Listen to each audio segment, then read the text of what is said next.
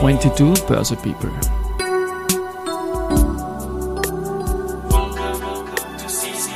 Is now in season 2. Presented by Bader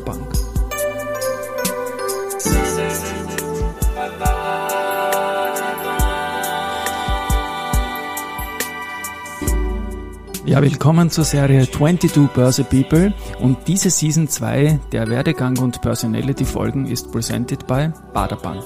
Mein Name ist Christian Drastil, ich bin der Host dieses Podcasts und mein zweiter und dann in der Folge dritter Gast sind ein Vater-Sohn-Gespann. Ich beginne mit Gast 2, dem Vater.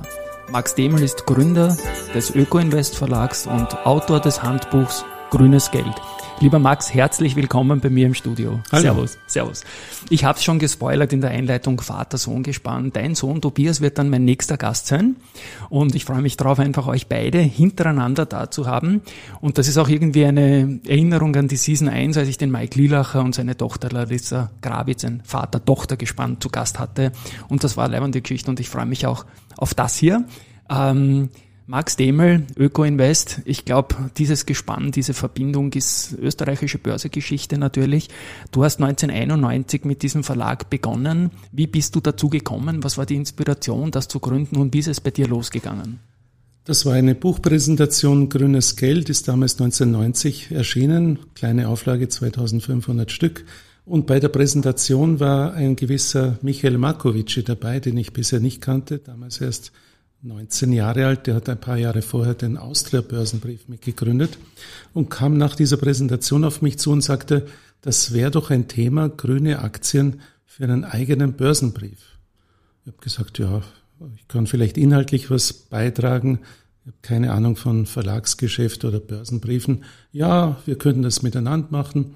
Und so haben wir das dann tatsächlich 50-50, der Gutmann Markovici GmbH und ich, gegründet 1991 im Juni gegründet und haben uns vorgenommen, wir wollen im Oktober mit der ersten Öko-Invest-Nummer herauskommen.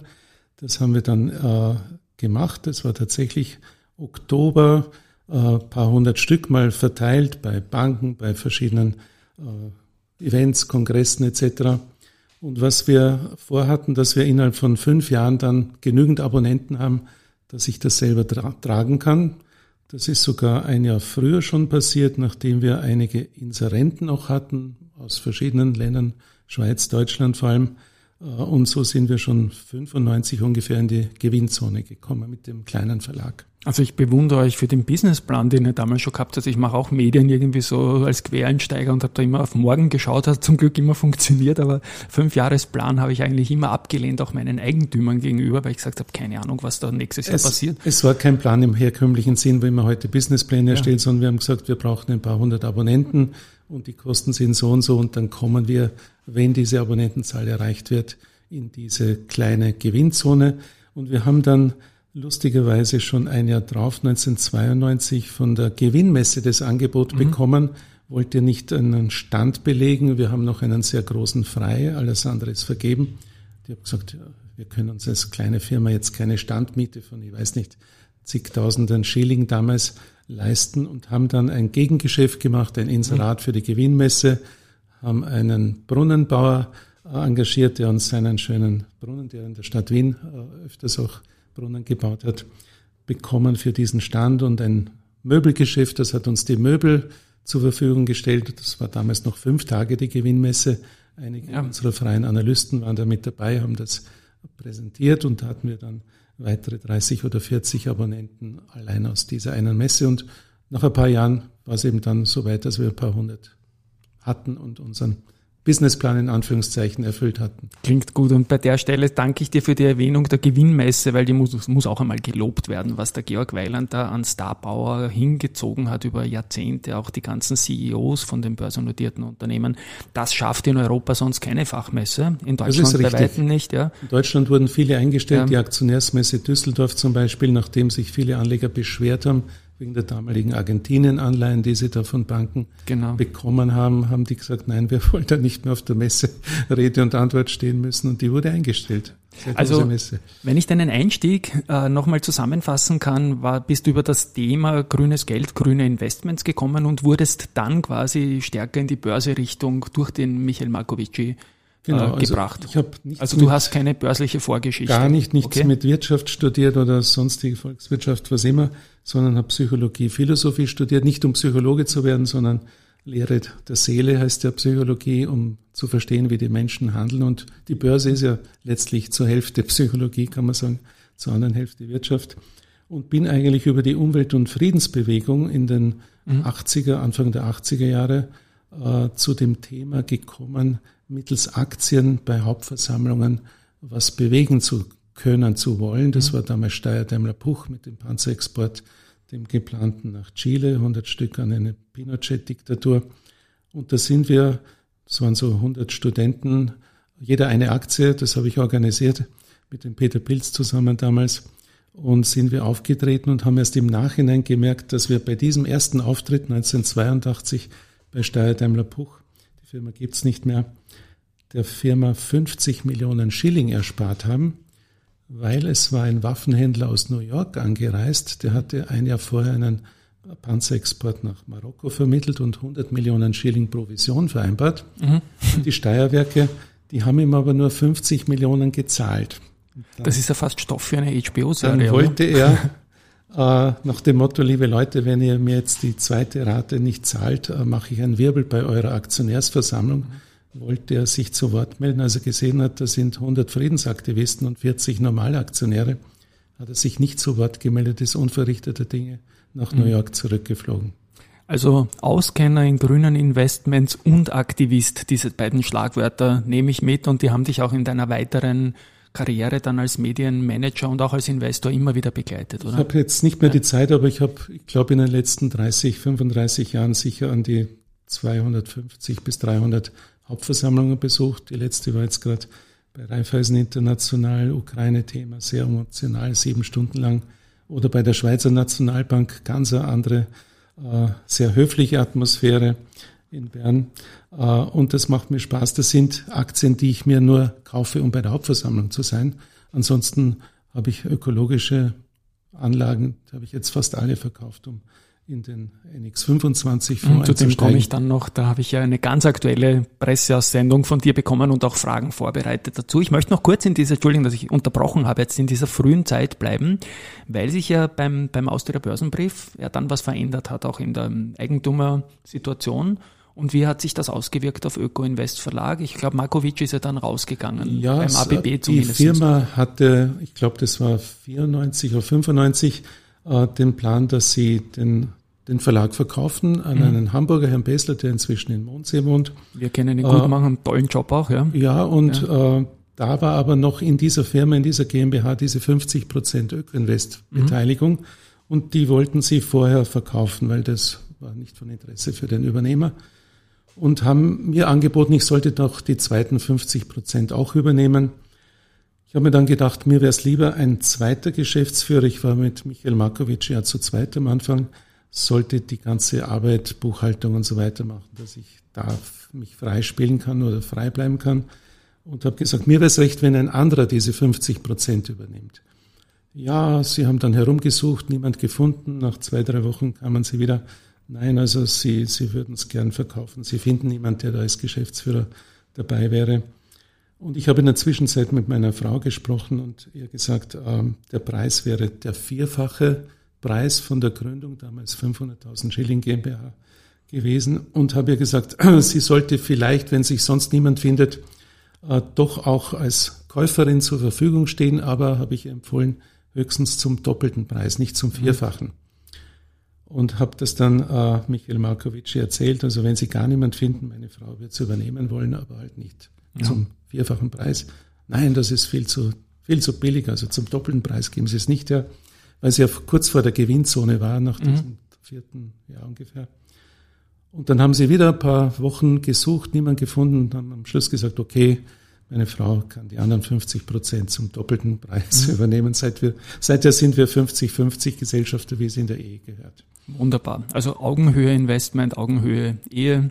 Und ich glaube ein gutes Investment, weil Öko-Invest ist aus heutiger Sicht ein absolut top, ja, top, top, sag, top Thema. Am Anfang wird es vielleicht Jahre gedauert haben, bis man nicht durchgekommen ist mit dem Thema. Ich sage zwischendurch manchmal, meine Frau hat 50 Prozent ja. der Ausschüttungen und ich habe aber 99 Prozent der Arbeit. Sie mhm. nimmt manchmal schon Telefon entgegen, aber hat sonst nichts mit dem Verlag zu tun. Und eins war lustig, als wir dann, ich glaube, das war das Jahr 97, 98, eine erste Ausschüttung beschlossen haben, bin ich mhm. zum Finanzamt Meiling, war das damals noch, äh, gegangen und habe äh, gefragt nach dem Formular für Ausschüttungen. Dann sagte die Dame, was wollen Sie, GmbH-Ausschüttung? Mhm. Ja, äh, sowas gibt es, das weiß sie, aber da muss sie ihren Chef fragen. Kam der Chef aus dem Hinterzimmer, was, ja, Formular für Ausschüttungen. Ja, das haben Sie jetzt nicht lagernd, das muss er bestellen. Ja. Ich habe mir gedacht, ist das Wahnsinn, ja, ja, eine GmbH, ja. die keine Ausschüttung macht. Also das ist der Normalfall und mhm. wir haben äh, doch äh, relativ gute Ausschüttungen. Dafür habe ich weniger Geschäftsführergehalt bezogen. Also es hat gut funktioniert. Wunderbar. Du hast den NX25 angesprochen. Den hast du dann 1997 als Naturaktienindex gelauncht. Der hat eine Performance, da scheißt man sich an auf Wienerisch, 2088 Prozent bis heute habe ich gelesen in einer jüngsten Meldung von dir, also ganz aktuell. Wir sprechen das jetzt äh, Mitte August ein. Ähm, was war der Beweggrund, einen Index zu gründen und diesen auch nach professionellen Kriterien zu gestionieren? Das war ja früher nicht so leicht. Das muss mhm. über Excel-Sheets oder so gegangen sein. Ne? Genau, am Anfang war es ein Excel-Sheet. Wir hatten allerdings schon die Zusage von Bloomberg, dass sie den Index und zwar damals noch ohne Kosten auch äh, auf ihren System einspielen. Der Anlass war eine Anfrage der Münchner Zeitschrift Natur. Das ist ähnlich wie Geo, so ein ja. schönes äh, Naturmagazin mit vielen Fotostrecken. Und der Chefredakteur meinte, Sie haben zwar viel Umweltberichterstattung und schöne äh, Naturfotos etc., aber wenig im Bereich Wirtschaft. Und da hätte er gedacht, ob ich einen Index, wir hatten da, ich war damals freier Mitarbeiter, grüne Aktie der Woche, des, mhm. des Monats ungefähr als kleine Kolumne ob ich nicht einen Index äh, überlegen könnte, der sozusagen zeigen soll, dass man mit ökologischen Anlagekriterien nicht schlechter fährt als der große Markt MSCI World mhm. als Maßstab. Und ich habe gesagt, ja, das ist zwar damals in der damaligen Zeit gab es noch wenig sozusagen dunkelgrüne Aktien. Ich habe gesagt, ich kann wahrscheinlich 20 weltweit gestreut mit ähnlichen Struktur, regionale Verteilung, USA mhm. etc. Äh, zusammenstellen. 20 verschiedene Branchen natürlich, dass das auch da gestreut ist. Und es ist tatsächlich dann am 1. April 97 mit 1000 Punkten, wie es so üblich mhm. ist bei Indizes, gestartet.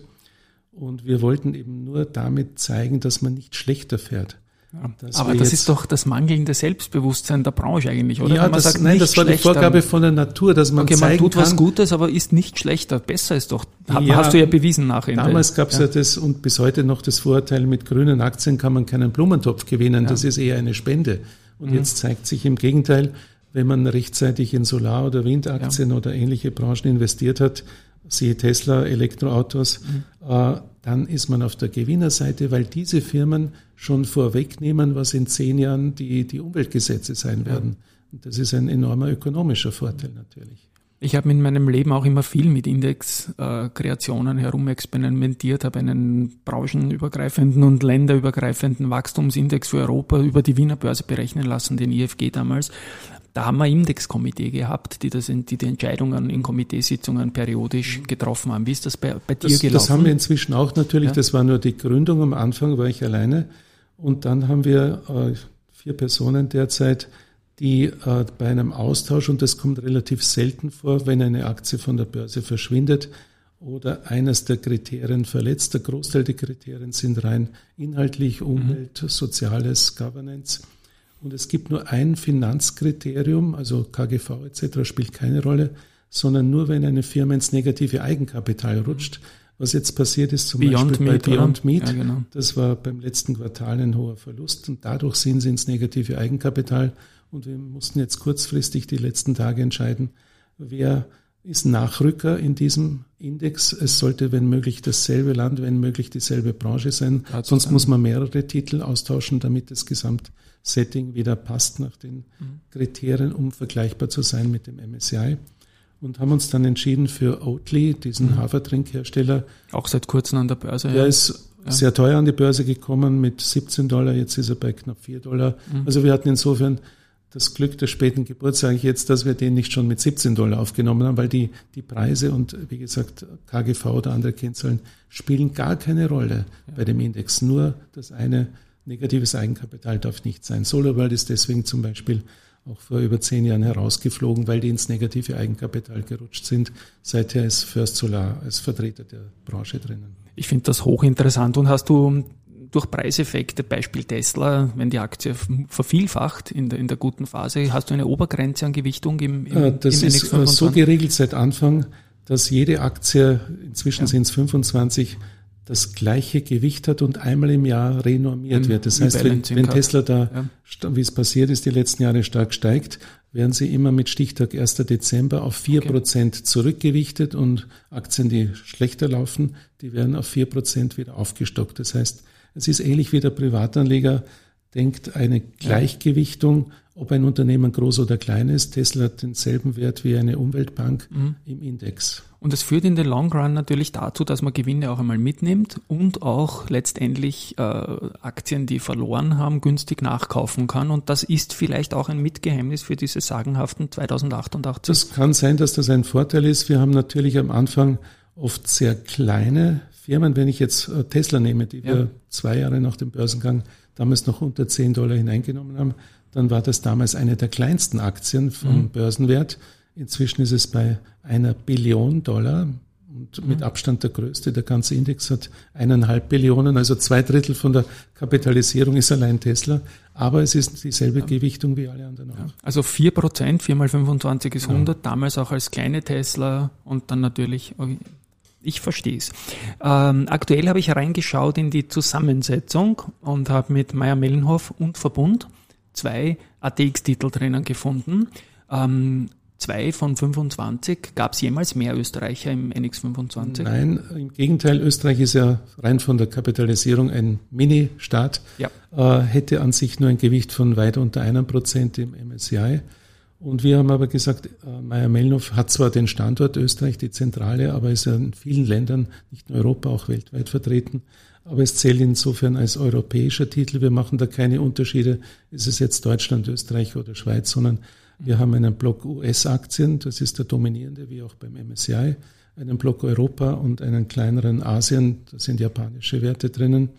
Und Meyer-Mellenhof ist seit Anfang dabei, seit 1997 weil das die einzige Kartonfirma ist, die fast 100% Recycling äh, hat, also mhm. Rohstoffe. Das weiß auch kaum ein Wiener, dass nicht die Stadt Wien die Altpapiersammlung vor über 50 Jahren eingeführt hat, sondern es war Meyer Mellnow, damals noch längst nicht an der Börse.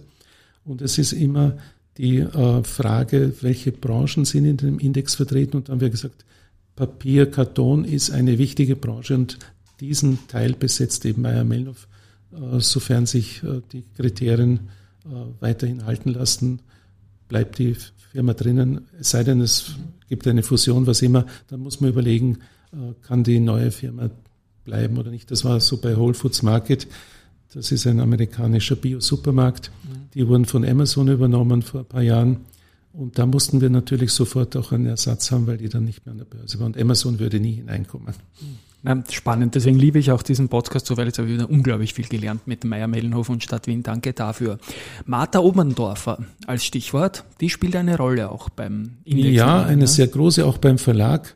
Ich habe jetzt zufällig alte Unterlagen nachgeschaut, weil ich morgen äh, eine Pensionsübergangsparty gebe und da ist sie auch einer, eine von 60 Gästen, die im, im Verlauf der Verlagsgeschichte mitgewirkt haben. Sie war unsere erste freie Analystin 1991 schon.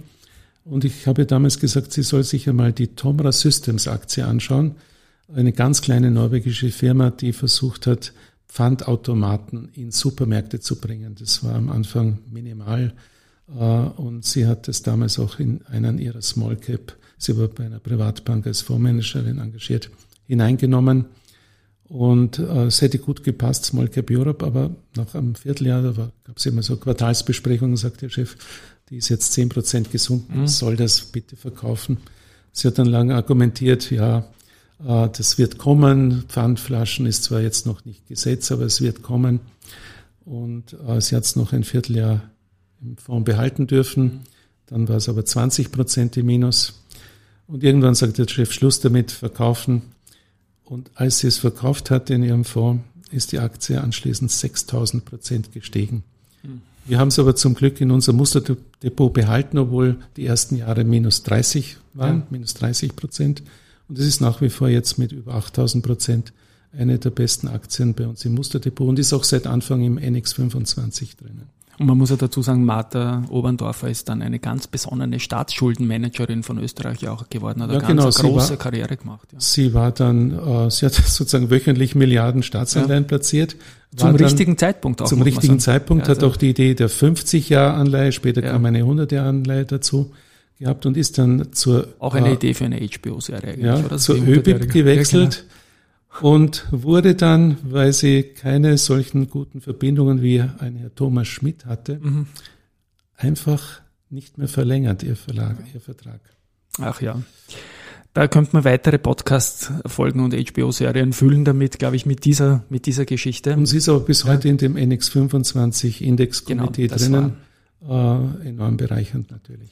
Letzter Punkt zum Index, wie gesagt, allergrößter Respekt, vor allem wie man das managt mit den ganzen äh, Dividenden von internationalen, auch Small Caps, ja, in der Vor-Bloomberg-Zeit, aber da möchte ich jetzt gar nicht zu weit ausholen. Das Ding ist seit einem Jahr investierbar, glaube ich, oder? Es gibt einen Fonds von der Frankfurter Universal Investment, ja. zwei Tranchen, institutionell und Retail, beide aber mit sehr geringen Gebühren, momentan 0,6 mhm. Prozent mhm. TER, das ist fast wie ein ETF. Ja. Und äh, es ist aber kein Vertrieb, also es gibt keine Bank, die den vertreibt, das sind fast nur Leser äh, von unserem Heft oder die sonst irgendwie mitbekommen. Es hat jetzt nach einem Dreivierteljahr 14 Millionen knapp. Das ist ja ordentlich. Und für das, dass es keinen ja. Vertrieb gibt, ist ganz schön. Ja. Also 5 Millionen private und der Rest institutionelle. Mhm. Und bist du selbst auch investiert? Bin selbst auch investiert. Ich habe erwähnt, ich habe alle meine Einzelaktien verkauft, weil es ist viel einfacher, eine, einen Fondsanteil zu vererben als äh, 25 Einzeltitel. Ja, das ist so ein Thema natürlich, gar keine Frage. Stichwort Vererben, Stichwort Veränderung Stichwort großes Fest. Du bist in einer Übergabesituation deiner Aktivitäten jetzt gerade. Das ist auch der Grund, warum wir uns jetzt hier in Wien treffen. Danke für die Einladung. Ich habe leider keine Zeit gehabt, bei deinen Festivitäten teilzunehmen und wir treffen uns hier. Ist für mich eine, eine schöne Sache. Und wie gesagt, auch morgen dein Sohn Tobias zu Gast oder in der nächsten Folge, nicht morgen. Ähm, dann habe ich natürlich die Frage Übergabe jetzt. Du bist fit. Warum ist jetzt die Situation, dass zu übergeben? Ich habe vor zwei Jahren gedacht, ich muss natürlich schauen, dass ich einen Nachfolger oder Nachfolgerin habe in zweierlei Funktionen, Chefredaktion und Geschäftsführung. Was ich bisher in einer Person gemacht habe, das wird auf Dauer äh, nicht mehr in einer Person gehen. Mhm. Vor allem was die Digitalisierung angeht, da bin ich zu alt, ich werde jetzt 65 demnächst. Das sollen Jüngere machen. Und ich habe inzwischen einen Nachfolger als Chefredakteur gefunden, Herrn Hordenbach, der früher beim Aktionär lange Jahre Chefredakteur war, sitzt in Bayern, aber das Sagt ist egal, mir, wo man sitzt. Ich kenne ihn nicht persönlich, ja. aber ja. Was ich noch suche, ist ein Geschäftsführer. Da gab schon jemand, der hat aber dann kurzfristig aus privaten Gründen abgesagt. Die Mutter war schwer erkrankt. Und jetzt bin ich nach wie vor auf der Suche. Ich habe heute erst wieder ein Gespräch gehabt mit jemand aus München, äh, der zugleich dann vielleicht auch die Mehrheitsanteile übernimmt. Das ist jetzt nicht Bedingung, aber das wäre ideal, mhm. so wie bei uns bisher dass der Mehrheitsgesellschafter auch die Geschäftsführung natürlich hat. Aber das ist noch ähm, erstens nicht entschieden und zweitens brauche ich mindestens eineinhalb bis zwei Jahre, um das alles, äh, was ich jetzt sozusagen in meinen verschiedenen Archiven habe, zu übergeben von Abonnenten, Strukturanzeigenkunden, äh, alles mögliche also du wirst den Prozess auch begleiten. Ich muss, du musst ich, ich kann gar nicht anders. Ich kann nicht sagen, auf Wiedersehen, jetzt war's ja. das, sondern äh, ja. ich muss es mindestens ja. eineinhalb Jahre noch weiter begleiten. Und wirst das auch gerne tun, natürlich, das ist klar. Äh, ich habe jetzt mehrfach HBO-Serie erwähnt. Ich habe auch mehrfach deinen Sohn Tobias, meinen nächsten Gast, erwähnt.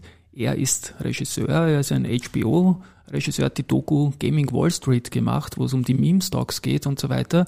Äh, ist er eigentlich ein Kandidat oder wollte er nie oder hat er sich nie, nie interessiert? Oder? Wir haben zwei Söhne, die sind beide über 30 und der eine ist eben Tobias in New York und der andere ja. ist Johannes in Hamburg.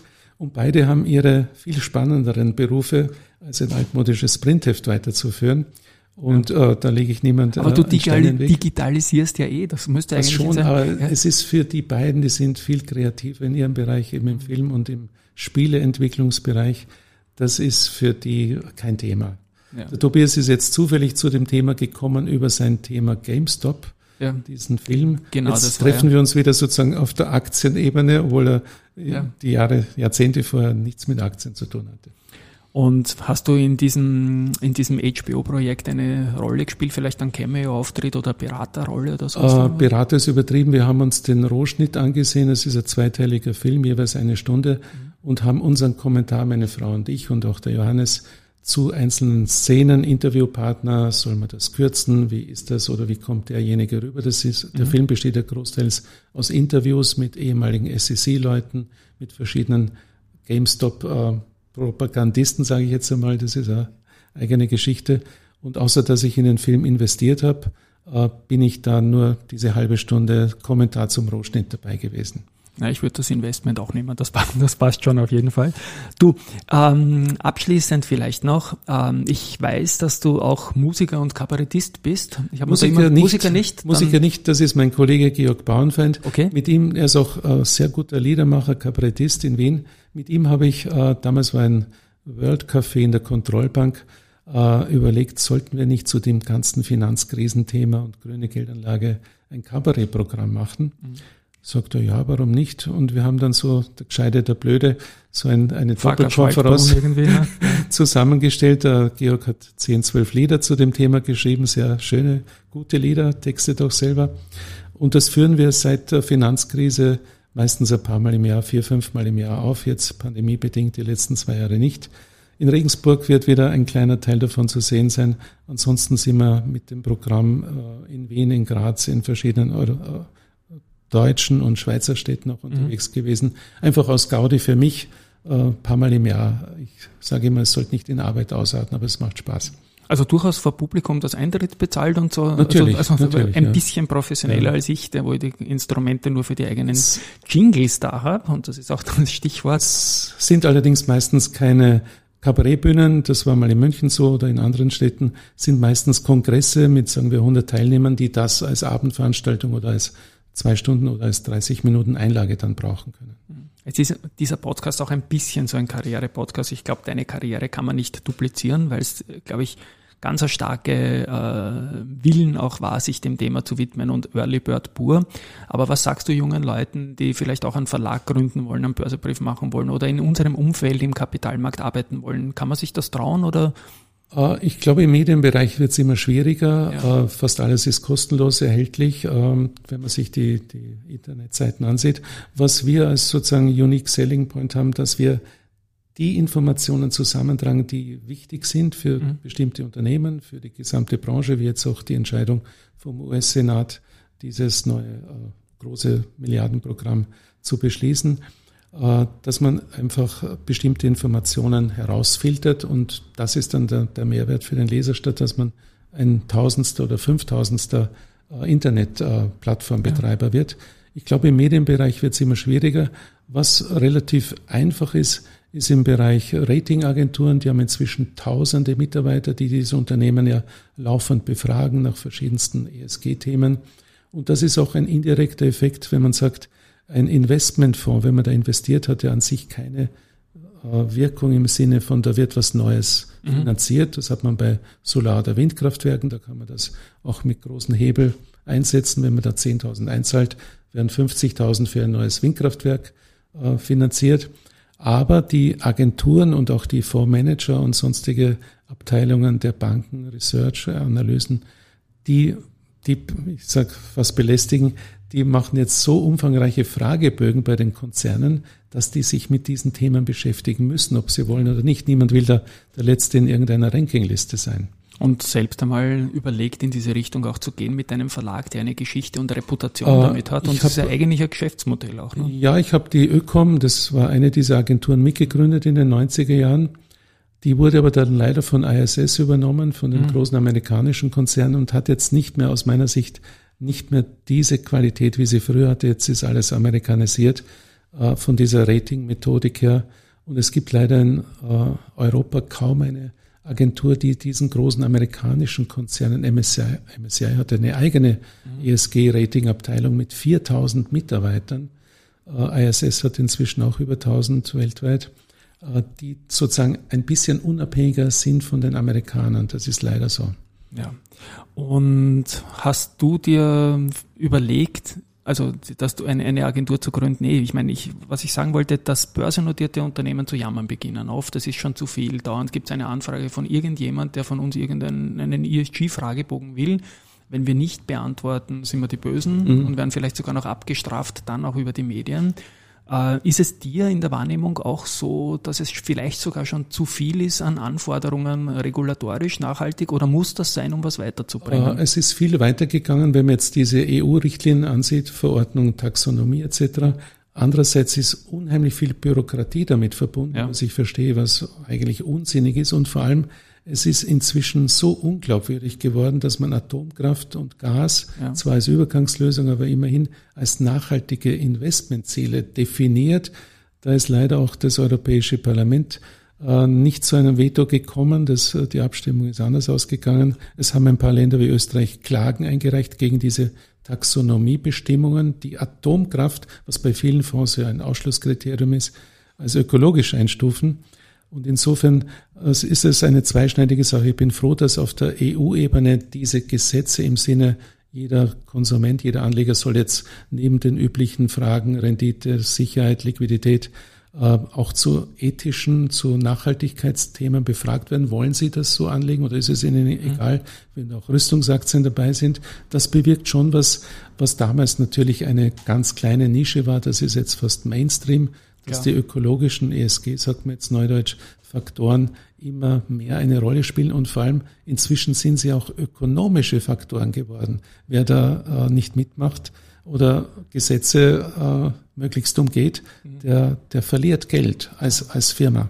Ich habe den Eindruck, dass die österreichischen Unternehmen da durchaus sehr brav sind und, und gute Arbeit machen, obwohl es eine gewisse Goldplating-Tendenz beim Gesetzgeber in Österreich ja, gibt. Ne? Äh, mir fällt da der Verbund ein. Wir haben ja. damals in der Hauptversammlung 89, das war die erste mit den Privataktionären, circa 600 in Anführungszeichen grüne Aktionäre mit jeweils einer mhm. Aktie äh, zu dieser Hauptversammlung im Austria Center gebracht. Das war mehr als die Hälfte der Teilnehmer.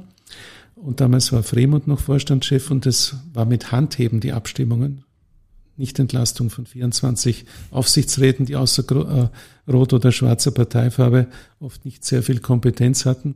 Äh, und es bewirkt was in den Köpfen der Manager, wenn sie sehen, der halbe Saal ja. ist gegen bestimmte Dinge, wie damals noch Zwentendorf-Beteiligung. Und der Verbund hat zwei Jahre später fast all unsere Vorschläge, diese Kleinaktionärsvorschläge, umgesetzt und einen 200 Seiten starken Umweltbericht herausgebracht. Bis heute jedes Jahr Nachhaltigkeitsbericht. Das war einer der ersten und größten Umweltberichte in ganz Europa. Mhm. Und vielleicht eben teilweise durch diese kleinen Aktionärsaktivitäten. Äh, ja, Aktionismus gehört äh, dazu. Um mit, was, mit Verursacht. Um was zu verändern. Und jetzt haben wir am Ende vom Podcast nochmal den Verbund erwähnt, einen deiner beiden Titel im NX25, der aus Österreich kommt. Äh, lieber Max, danke, danke äh, für deinen Besuch. Ich freue mich sehr auf deinen Sohn Tobias in der nächsten Folge dann. Ich werde natürlich auf einige Punkte, die wir heute besprochen haben, ansprechen. Äh, möchte mich an dieser Stelle bei den Hörerinnen und Hörern verabschieden. Wünsche dir alles Gute für diesen Übergabeprozess und ciao. Danke. Ja, danke. Ich wünsche auch allen Hörerinnen und Hörern gute Investments, vor allem im Bereich erneuerbare Energie. Da sind die Aktienkurse zwar hochgestiegen, aber es ist nie zu spät einzusteigen. Danke. Genau. Danke. Tschüss.